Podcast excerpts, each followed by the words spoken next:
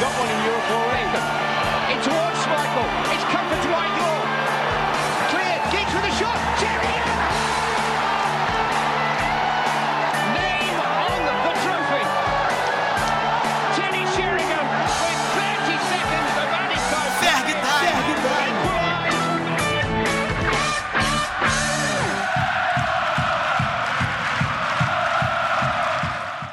Fala pessoal, começando mais um episódio aqui do Ferg Time, episódio 51. É, o 50 já fica aí o convite para vocês ouvirem, que foi com o Fábio, ex-lateral do United, irmão do Rafael, em comemoração, né, à marca. A gente conseguiu esse episódio especial. E hoje para falar de um apanhado geral aí do que foram os últimos jogos do Manchester United, muitos altos, muitos baixos para variar, como sempre. E aqui comigo, para poder debater um pouco disso, o Asvel. Tudo bem, Asvel? Fala, Karine. E aí, gente, tudo certinho? Podia estar melhor, né? Se dependesse do Manchester, talvez estivesse pior, mas tá tudo bem. E o cara que é difícil, tá sendo mais difícil do que contratar o Sancho. É, mas conseguiu aparecer aqui hoje. Como é que você tá, Kleber? Eu tô ótimo, é um prazer sempre falar com vocês. É, se aparecer, acho que o Santos pode aparecer também, né? Quem sabe? Esse time tá precisando. Vamos embora. Só para dar uma informada pro pessoal que está nos escutando, desde o último episódio que a gente gravou, o United venceu o West Bromwich por 1 a 0, venceu o Istambul por 4 a 1, é, venceu o Southampton de virada por 3 a 2, aí perdeu para o PSG por 3 a 1, venceu o West Ham por 3 a 1, perdeu para o Leipzig por 3 a 2 e empatou ontem com o City em 0 a 0. Ou seja, de lá para cá, a gente deu uma animada com aquelas duas viradas pela Premier League. É, e vieram as duas derrotas aí que culminaram na eliminação na Champions. De uma maneira geral, Asio, nesse período todo, é, com vitórias, viradas, derrotas, eliminação, o que, que você destacaria no United do Solskjaer? É muito difícil a gente destacar alguma coisa do desse time de Solskjaer. Acho que a irregularidade é, é um ponto que, que nos leva do céu ao céu instantes na mesma partida. Eu acho que a gente já conseguia ver isso de partida para partida, mas hoje em dia estamos conseguindo ver isso durante os mesmos jogos e isso me preocupa muito. Eu, eu destacaria negativamente é, o começo dos jogos, sabe? Eu acho que a postura inicial do time muitas das vezes deixa a desejar. Que nem contra o PSG a gente levou gol muito cedo, contra o Leipzig a gente levou gol muito cedo, isso muito no psicológico no final. Isso faz com que seja necessário um rearranjo tático. Então, esse é o meu destaque negativo. E o meu destaque positivo não pode ser outra coisa, é o Bruno Fernandes. Que contratação acertada, que, que atleta fantástico. O cara tem uma mentalidade absurda, um nível técnico, um nível tático, um nível de dar inveja a qualquer jogador. Eu tinha até pontuado para a gente abordar justamente essa inconsistência do time, né? Consegue fazer um grande jogo e de repente faz uma partida medíocre, é, consegue demonstrar um poder de reação em jogos contra o Southampton e o West Ham, apesar né, do Southampton estar vivendo um, um bom momento, a gente sabe que tem um poder técnico inferior a PSG, a Leipzig. Então, como você explicaria, Kleber, o time ir tão bem, tão bem em um determinado jogo e no outro parece que desaprendeu ou nunca aprendeu a jogar bola? É, esse é o, o grande mistério do time de Solskjaer, né? Porque quando, quando Edward, Ed Edward é perguntado sobre se ele vai manter, se ele vai apoiar Solskjaer Nargo, ele fala de uma forma geral, dos últimos 30, 40 jogos, desde janeiro, fim de janeiro, é, Solskjaer só pontuou menos que e ok, isso realmente é ótimo, mas se for olhar para o que o United é hoje, somos uma completa gangorra. É, Solskjaer elogiou o time pela questão do, dos comebacks, né, da, de poder de reação, mas é, qual o contexto desse poder de reação? É exatamente a inconsistência. acho que dos últimos 10 ou 15 jogos, a gente tomou gol minutos em mais da metade. Então, é, eu não sei se o, o, time entra desatento, eu não sei, eu não sei, eu não saberia dizer qual o problema em si. Mas é, há um, uma questão que o United tem que resolver com relação a isso, porque é, na temporada anterior o time parecia um pouco mais desgastado, fazia um grande primeiro tempo, no segundo tempo é, o time baixava o ritmo, baixava a, as linhas, era um time que sofria constantemente no segundo tempo. Agora é o o time no primeiro tempo ele não rende, é um time que demora para pegar, igual o carro velho, né? Demora para pegar no tranco. E no segundo tempo, é, se você termina o primeiro tempo com uma desvantagem pequena, como por exemplo o jogo contra o West Ham, ótimo. Mas se o buraco está mais embaixo, aí complica para o resto do jogo. É um grande mistério que os caras têm que resolver, a questão da consistência. E falando especificamente da Champions, o United teve que fazer muita força para conseguir essa eliminação, né? Começou bem contra o PSG e o Leipzig, um 5x0 até de certa forma inesperada, mas talvez perde a classificação ali contra o Istambul, lá na Turquia. Asvel, como que, que você vê é, essa eliminação e quais os impactos, se é que acho que em termos de contratação, demissão, pouco provável que tenha, mas qual o impacto que você vê que essa eliminação precoce na Champions pode ter para o restante da temporada? Eu acho que é importante que, infelizmente, caímos no grupo da morte. E partindo do princípio que somos a gente meio que formaria o grupo da morte independente de onde caíssemos.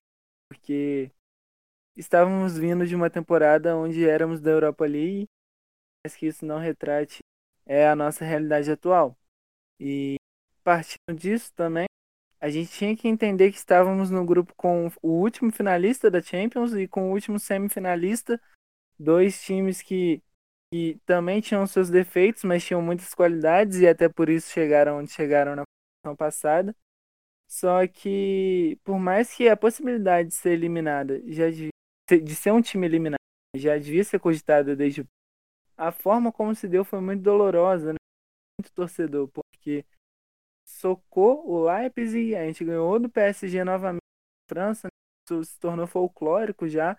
Acho que dentro espaço um curto período de essas vitórias contra o PSG lá na França estão virando emblemáticas, sabe? Surge uma rivalidade ali. E, e você conseguir essas duas conquistas muito significativas para desperdiçar a classificação por causa de um turco é muito frustrante.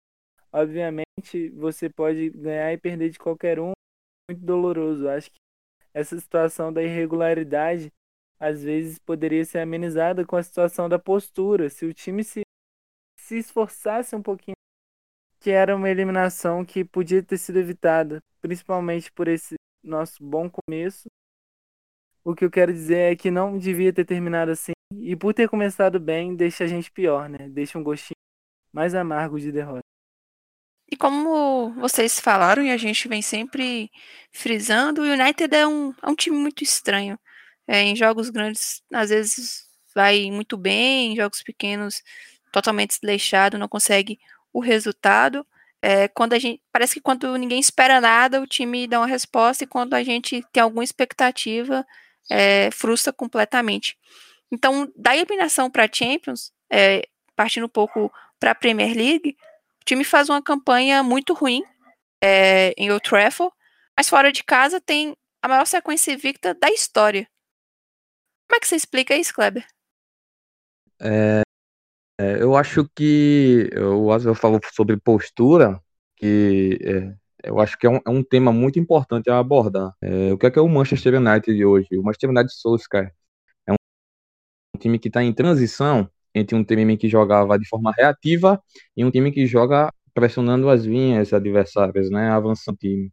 Então, como esse time está taticamente em transição, ele também se torna fisicamente em transição. Então, é, se você pega, por exemplo, um Liverpool de Klopp, no primeiro ano era um time que destoava.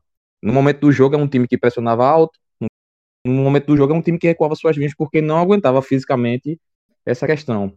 E isso está totalmente entrelaçado com o United da Premier League.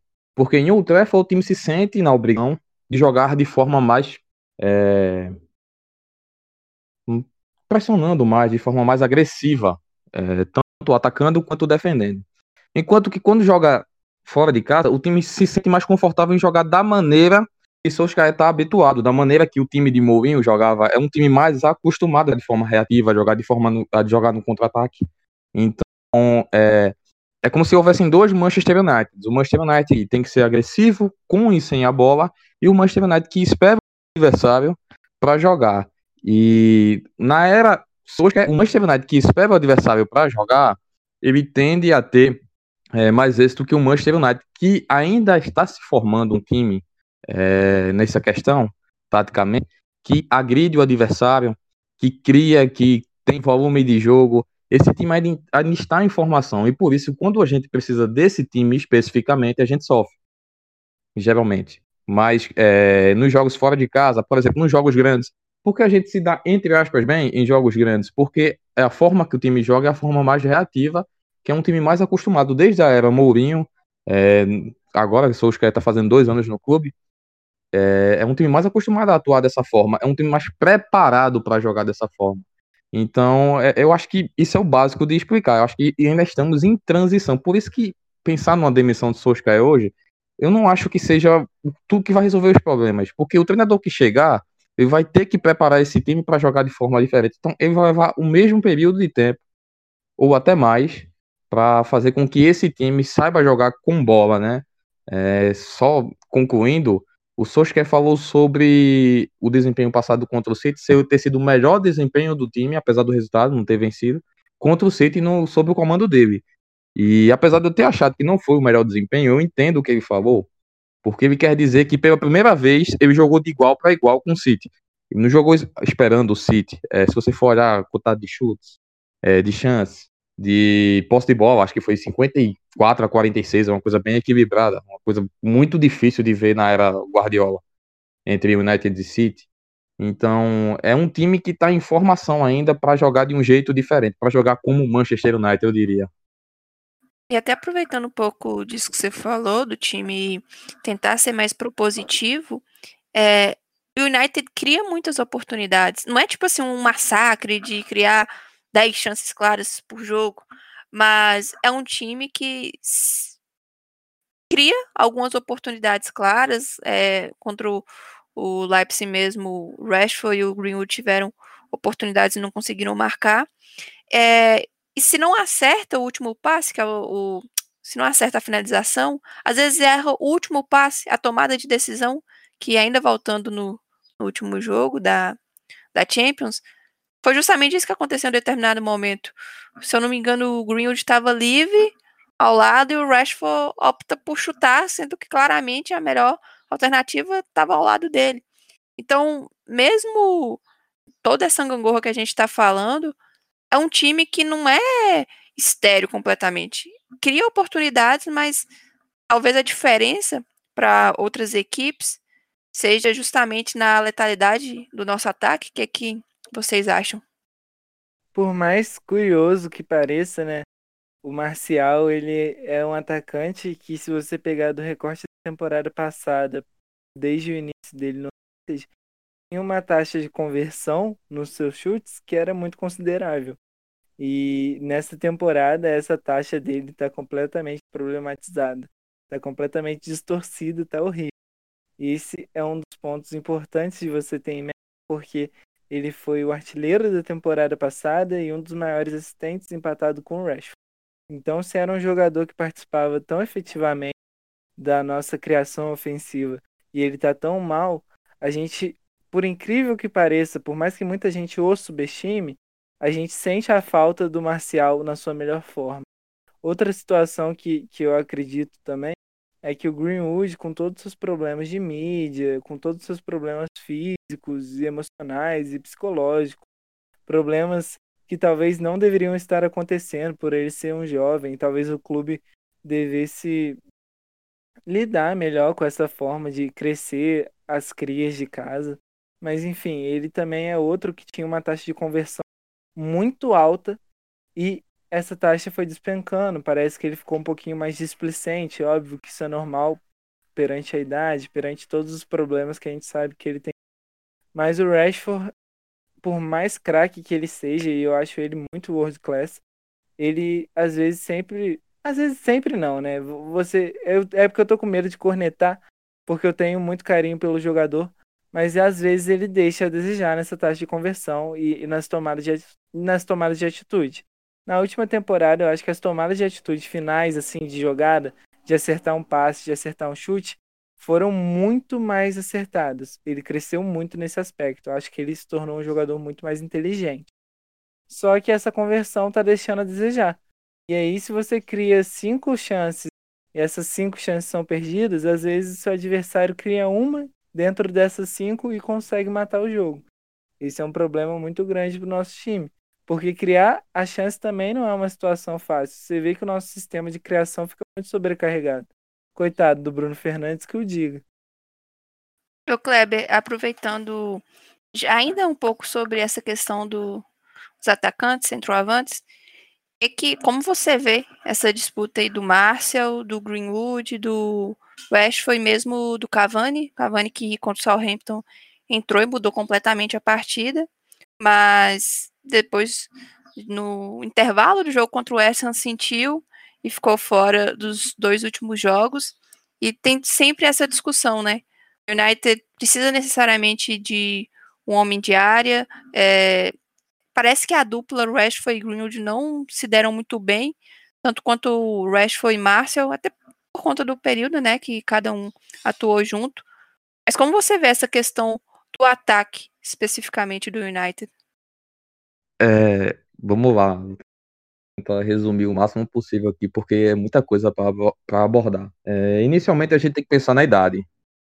O Greenwood é muito novo, o Martial, o Martial acabou de fazer 25 anos, é, o Rashford é novo, então você pega aquele time que voltou da paralisação, da pandemia, é um time que tinha todo o gás, que tinha, vinha um mês treinando, é um time que é, sabe? Ele não olhava frente. Ele sabia que é, venceria os adversários se jogassem o máximo que, que, que pudessem. E você via que o, o fazia gol de todo jeito.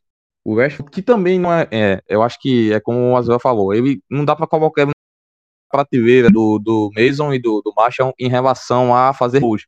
O Rashford é mais completo que ambos, mas ele não é tão artilheiro assim. Ele não tem um poder de finalização, apesar de ter, uma boa finalização. Ele não tem um poder de finalização, um poder é, de decisão como os outros dois.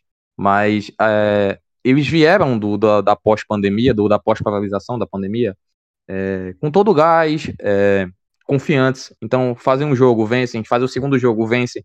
Então, no terceiro jogo, você tá ali, você sabe que cada drible, é, cada chute, cada corrida, você vai influenciar no adversário, você tá cheio de confiança.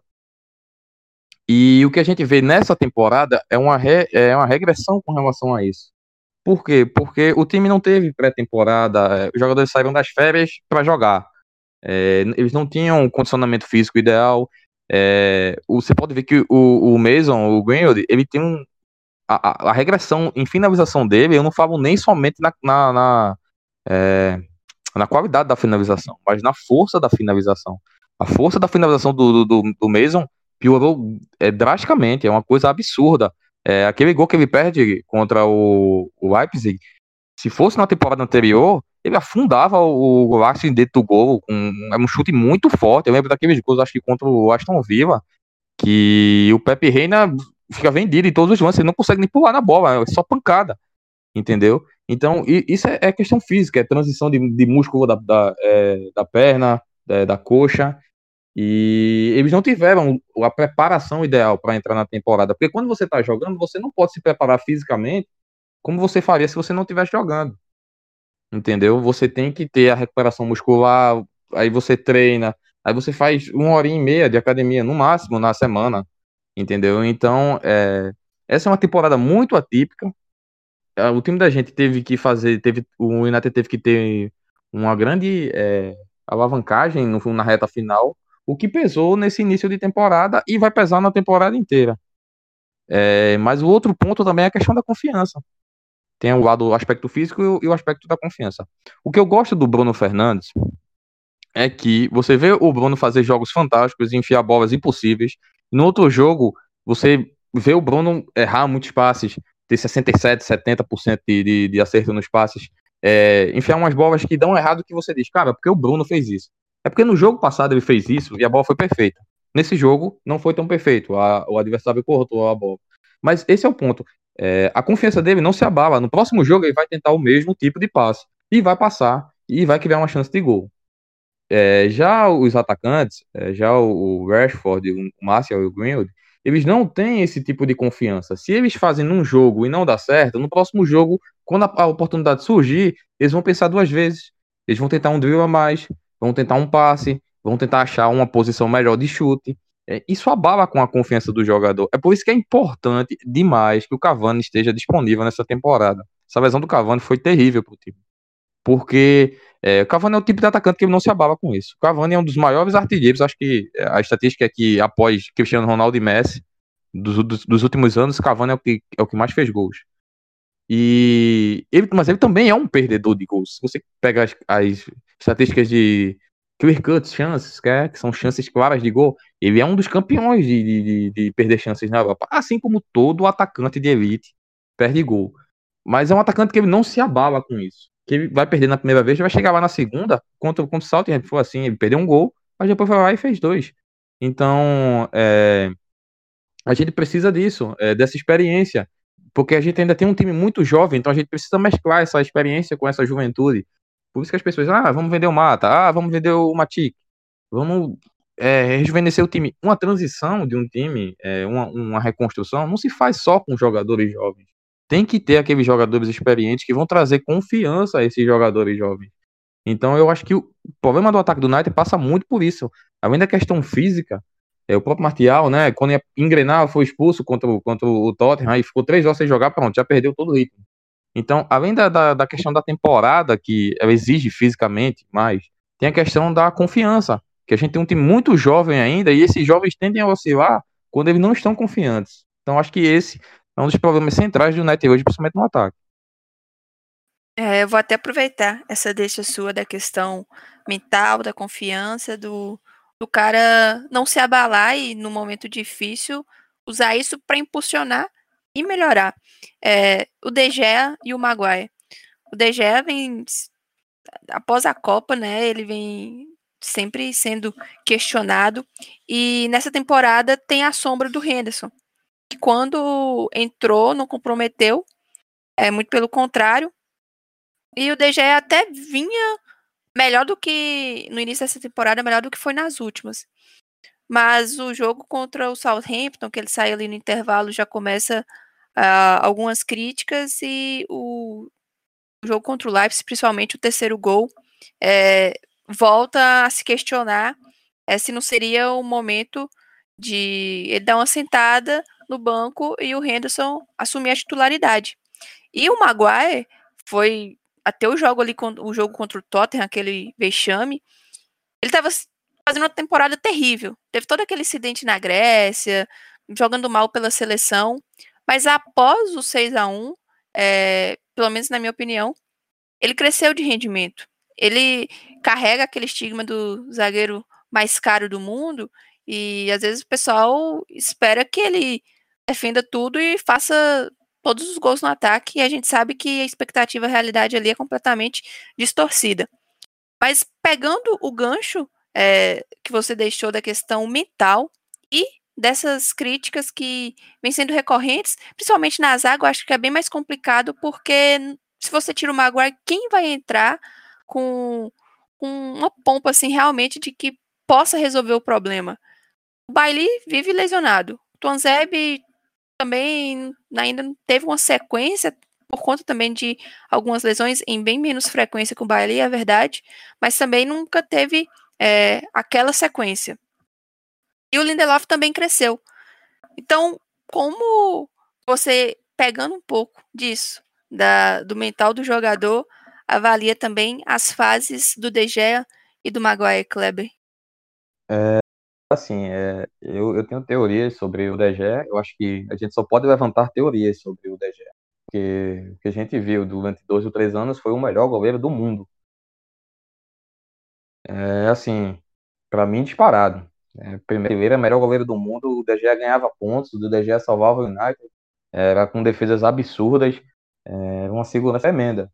E após as falhas da Copa, vamos dizer que no ano de 2018, ele já vinha falhando antes da Copa, mas talvez por ter sido já, já a pressão já começando, né? É porque Casillas foi um grande nome da Espanha, o capitão, foi campeão de tudo. Então, você é, substituir um nome como esse é bastante difícil. Então, eu acho que para mim uma das teorias é, da queda do DG é isso, é o, a questão de substituir o Casillas, é, não sei se pela mídia espanhola como o nome é, a fazer isso. E foi falha em cima de falha, então ele tomou pancada em cima de pancada. Ele pegou uma seleção envelhecida que, na, na prática, era uma seleção que ia falhar, ia fracassar, porque era a transição ainda não estava pronta de uma seleção multicampeã para uma nova seleção. E além disso, as mudanças do United. O Maguire ele foi extremamente maléfico ao Gea, se assim podemos dizer. Tanto o Maguire quanto o Bissaka, eles melhoraram a zaga, melhoraram a defesa, e o De Gea passou a sofrer menos é, chutes, passou a fazer menos defesas e é, existe uma diferença entre um goleiro que fica quente o jogo todo, porque o De Gea com Jones, com Rojo, com Small, era um goleiro que ficava quente o jogo todo. Todo o jogo todo, o tempo inteiro, independente do adversário, ele ia fazer defesa 4, 5, 6, 7 defesas por jogo, ele ia trabalhar. E com esses caras, é, o time ficou mais seguro. É, o time passou a sofrer menos e ele passou a ficar mais feio durante o jogo. Então, é, muitas vezes você passa 20, 30 minutos sem a bola chegar lá. Quando a bola chega, você não tá com aquela concentração, você não tá com aquela velocidade, aquela agilidade. Então, eu acho que essas duas coisas passam pela, pelo, por DG, pelo DG. Eu acho que tanto a questão da confiança, a questão mental, quanto a questão da mudança do time. E ele precisa acompanhar. Eu acho que na terceira temporada ele já melhorou um pouco, é... mas ele precisa ser mais atento. Eu achei que aquele gol contra o Leipzig foi um pouco mais de vacilo dele do que do Maguire. Eu acho que a culpa é dos dois. Mas eu vejo. Ele de... deveria ser mais, é, sabe? É... mais esperto, mais é, concentrado naquela bola, de sair logo. Às vezes eu acho que ele fica esperando muito, ele fica indeciso. Isso tudo é uma questão psicológica. É, já o Maguire é uma questão que para sobre ele, que vai ser o preço, e eternamente vai ser o preço. Ele faz 10, 12 bons jogos, dentre esses bons jogos tem 4 ou 5 excelentes jogos. Mas aí o próximo lance ele sai carregando a bola, aí ele tropeça, aí ele dá um bicão para fora, sai o vídeo em todas as páginas do Twitter e, e jornais e vão caçoar por ele ser um zagueiro de 80 milhões que faz esse tipo de coisa. A primeira coisa sobre o Maguire é, ele não vale 80 milhões. Ponto. Vamos agora avaliar o Maguire como um zagueiro? Quantos zagueiros no mundo hoje estão jogando mais bola que o Maguire? Rapaz, eu acho que poucos. Eu acho que poucos.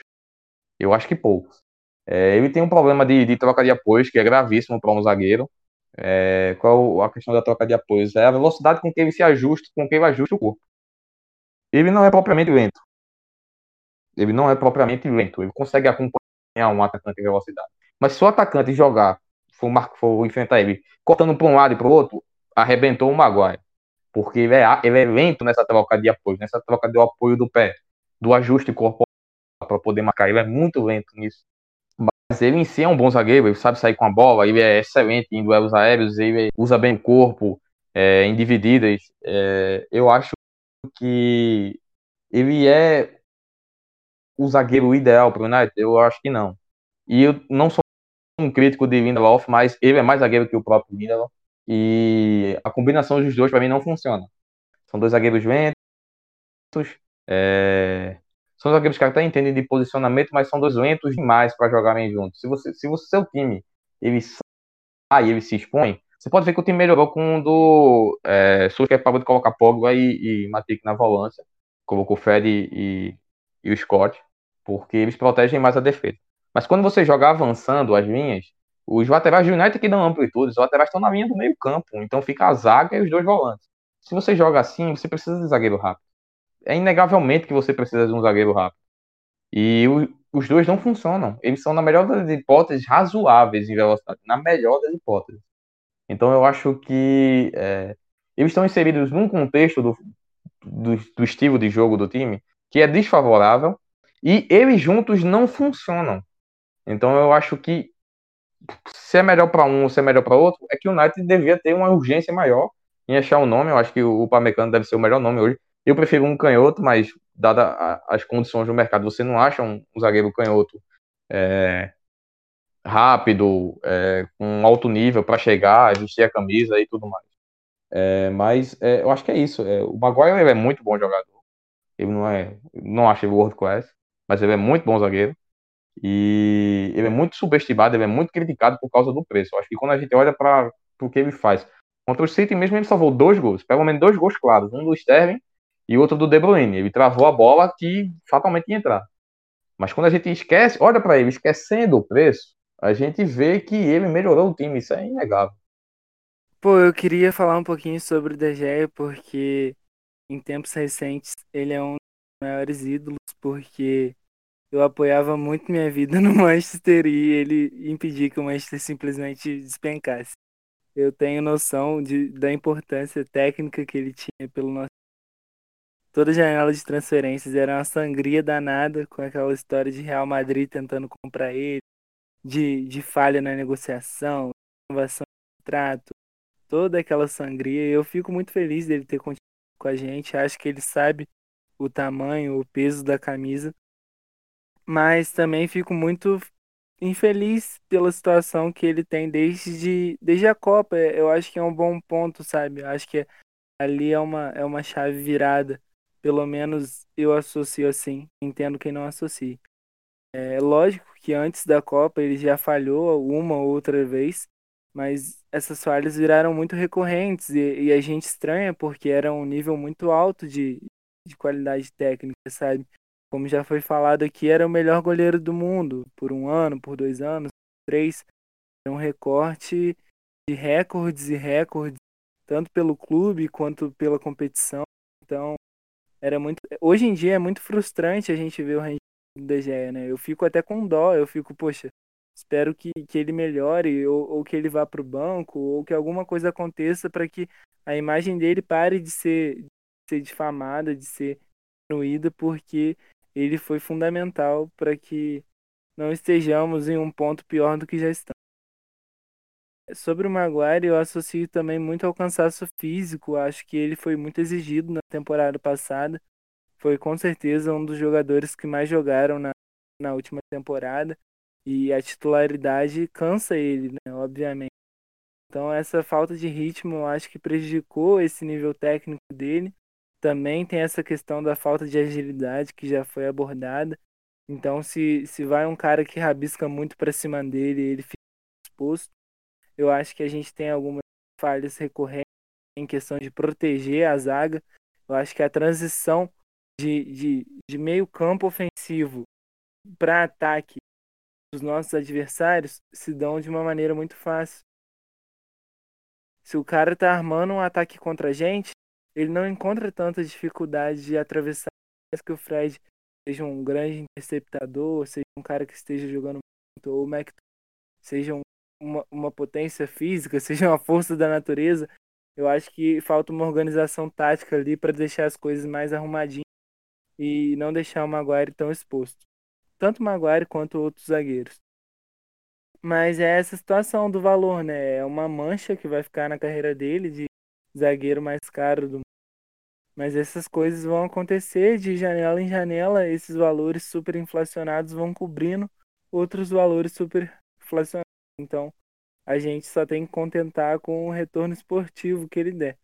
Eu acho que ele é muito questionado também por causa da situação dele ser capitão, né? Muita gente estranhou ele ter virado capitão do princípio e hoje em dia tem toda aquela questão do Bruno assumir a liderança, que ele merecia abraçadeira, em várias questões dentro dessa grande questão que se tornou o time. E a gente deu uma passada, né, assim, pelo ataque, agora pela defesa, e para completar, é claro, a gente vai falar do meio campo. É, nesse setor, eu destaquei quatro jogadores que dá para a gente abordar de diversas maneiras. Um a gente já até é, falou um pouco que é o Bruno Fernandes, que é, esse cara tem feito com o United desde que chegou. E detalhe que não tem nenhuma temporada ainda completa pelo clube. É, mas também tem o Fred, que é outro que está jogando demais, e quando ele sai do time, a gente consegue ter noção da falta que ele faz. Tem o Van de Beek, que há sempre a discussão por que ele não é mais aproveitado, é, ainda mais. E, e isso vai é, ligar com o último nome que tem para a gente de, de, discutir aqui, que é o Pogba. Por que, que às vezes ele é preterido pelo Pogba? Por que, que às vezes até o Matite, o Scott, mesmo que sejam mais defensivos do que ele, atuem? E alguns falam que Van de Beek e Bruno Fernandes não podem atuar junto, juntos e que eles atuam né, de certa forma até na mesma na mesma faixa do campo. Como que vocês é, avaliam o setor de meio campo do United, principalmente trazendo para uma abordagem é, esses sete jogos que a gente falou aí, desde a vitória contra o West Bromwich até o empate aí contra o City. Fred que ainda tem é, todo o burburinho dele com o Raiola, sai do United, não sai do United. É uma coisa assim, tão desgastante que chegou num, numa fase que parece que até a torcida, sabe? Que já em outrora tanto apoiou, tanto torceu para dar certo, hoje só que cada um siga seu, seu rumo, que tá, o United não leve preju muito prejuízo, né? Porque prejuízo de certa forma vai levar, mas não leve muito prejuízo para conseguir se desfazer dele. Aswell, falei, Fred, Pogba, Van de Beek e Bruno, o que você tem para destacar deles nesse período? Pô, é sempre bom a gente aproveitar qualquer oportunidade de exaltar o Fred, porque a reviravolta que ele deu em um curto período de tempo é realmente fantástica. Hoje em dia, quando a gente não vê o Fred na escalação, a gente já fica meio, hum, será? E, e, enquanto isso, já teve oportunidade de ver o Fred na escalação e a gente ficar bem frustrado com ele. Então, méritos totais dele. É, é muito incrível que ele tenha conseguido se recuperar com tanta capacidade. É, eu acredito que essa situação do Pogba é uma parada que quanto mais a gente demorar pra gente resolver, pior vai ficar.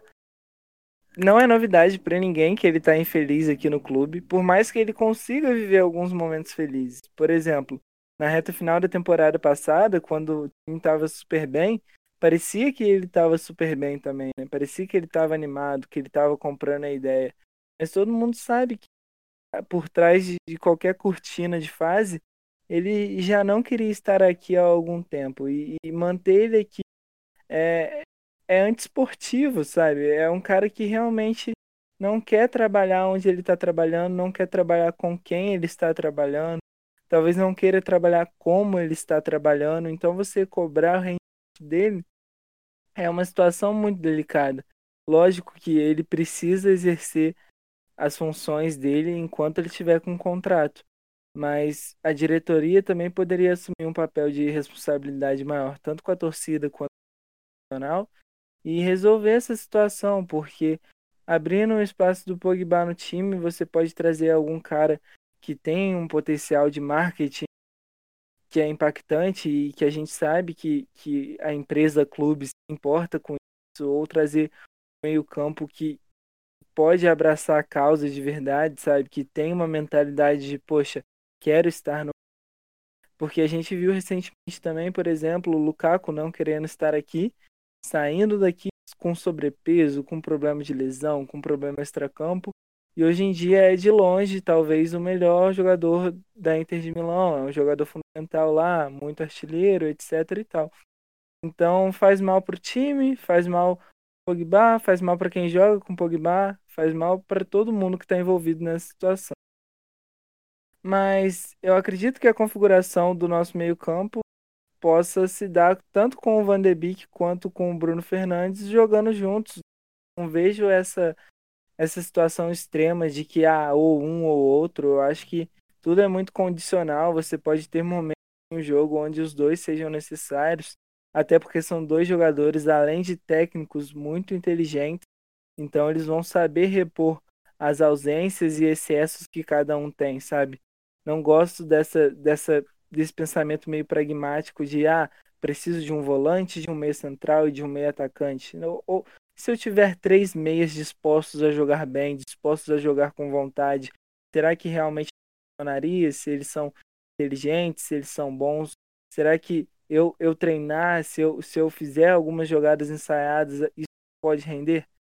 Por mais que não seja a posição natural deles, por exemplo, se o Van de Beek é, um, é de fato um meio atacante e a gente precisa usar ele como meia central ou às vezes de, de volante, eu, eu realmente não gosto de você ter que prender a pessoa a uma função e achar que aquilo é o que denomina o jogador, sabe? Eu acredito que a gente enxergar além disso até mesmo para ajudar a superar essa fase ruim. Kleber, e as suas considerações a respeito do nosso meio-campo e principalmente desses quatro atletas que a gente citou. É, isso que o, que o Oswell falou, já vou puxar um gancho, é crucial, né? Porque você não pode definir jogador hoje por posição, você define jogador por característica. Então, se o Van de Beek tem uma característica que ele pode ajudar na marcação, por que não ele jogar é, numa função em que ele vai terá que ser mais marcador? Olha para o Bruno, é, o Bruno ele nem chegou aqui propriamente como meio atacante. É, a gente pensava nele como um cara de ligação entre o, o meio e o ataque, mais um cara que podia é, atuar numa função de MC. É, com um, um, meia mais à frente, um 4-3-3, com um volante fixo e dois é, meio campo, médios mais à frente. E ele pode fazer essa função, né? O Van pode fazer essa função. Então eu acho que a gente é, não pode se limitar a. Apesar de que quando o Van chegou, a ideia era, cara, o Bruno precisa de descanso, o Bruno precisa de um reserva. Mas é, apesar de que o Van de Beek ter chegado com essa alcunha, ele não é um jogador para ser reserva do Bruno. Ele não é, ele, as características não diferem, é, são diferentes, elas não, não são parecidas. Entre ele jogar ali por exemplo, os dois podem jogar como um meia, um camisa 10 atrás do centroavante, um meia armador, um meia atacante. Mas enquanto o Bruno é um jogador de arremate de fora de área, é um jogador de, de criação de jogadas, de reter a bola, de drible e de, e de passes longos, ou curtos também, é, o Van de Beek é jogador de um ou dois toques, de aparecer dentro da área, de fazer um pivô, é, mesmo sendo um meia, é, etc. Então, eles, apesar de eles poderem jogar nas mesmas posições, eles têm características diferentes, características complementares. Um pode complementar o outro. O outro. Então eu acho que é, eu sinto que o Van de Beek já devia ter jogado mais. Eu acho que, que o, o Solskjaer está pecando nisso.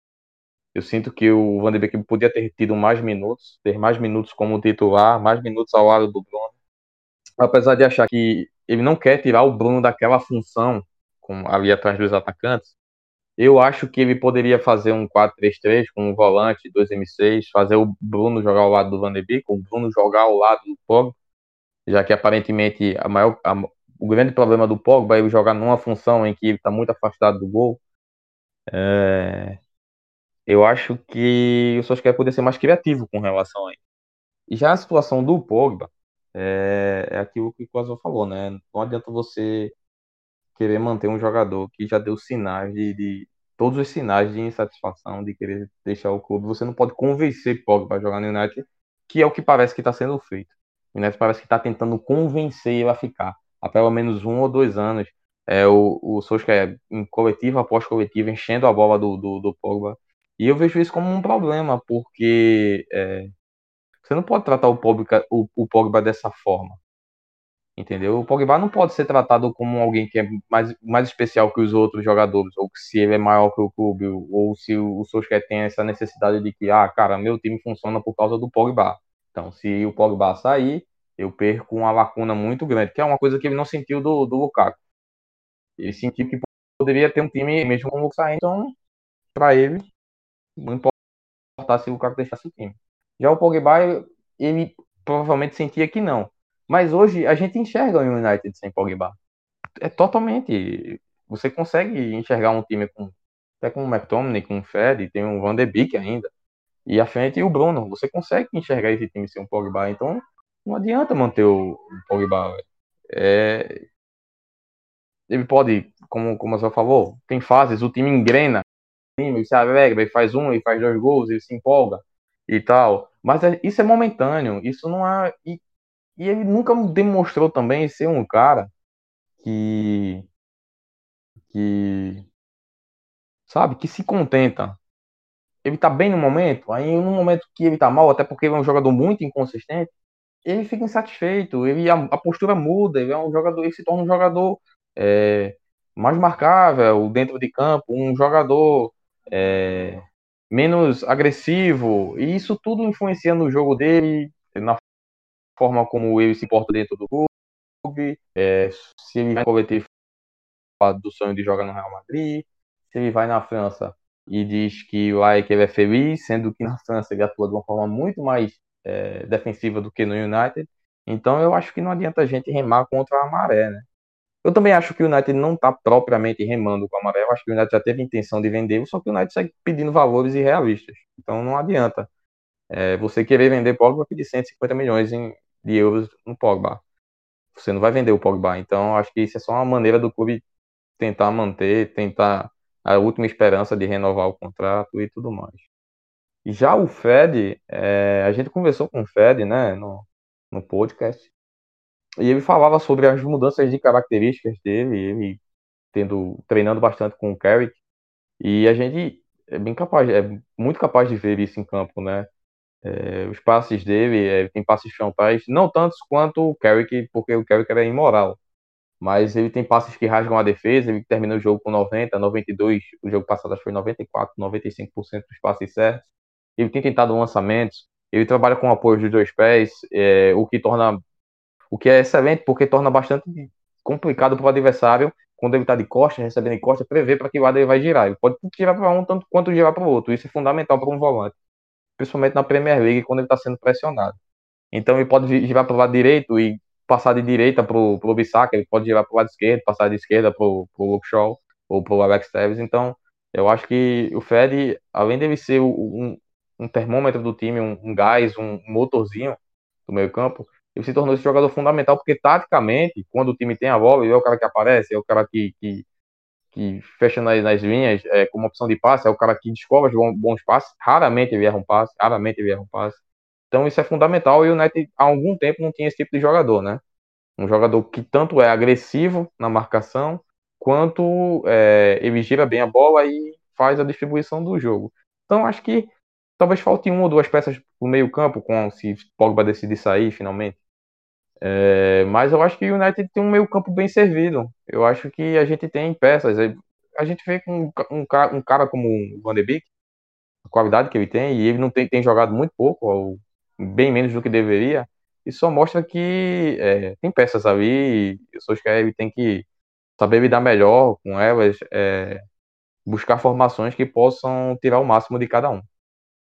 Para a gente já ir finalizando esse episódio, o último assunto aqui, que é algo mais bem mais rápido, é a forma como vocês acham que deveria ser conduzida essa participação na Europa League. Amanhã tem sorteio. O United que vinha na pessoa do Solskjaer é, criticando muito o calendário é, apertado, jogos em cima de jogos, inclusive agora no Natal, se eu não me engano, vamos ter um dos calendários nos tempo de menos tempo de descanso entre as partidas. Na quinta mesmo a gente já tem, pega o Sheffield no final de semana, domingo já tem o Leeds. E oportunidade para rodar elenco, vocês iriam com força total buscando o título e a classificação para Champions via Europa League ou não? Foca de vez na Premier League e vendo o que que dá, Asio. Enfim, é, eu acho que muitas pessoas vão pensar, mas eu não investiria na Europa League e eu falo isso porque quando Solskjaer na temporada passada teve que escolher entre Europa e Premier, ele escolheu a Premier e parecia muito mais irrealista porque faltavam partidas, porque a data era muito apertada e mesmo assim ele optou pela Premier League e acabou conseguindo, enquanto a Europa League acabou se esvaindo.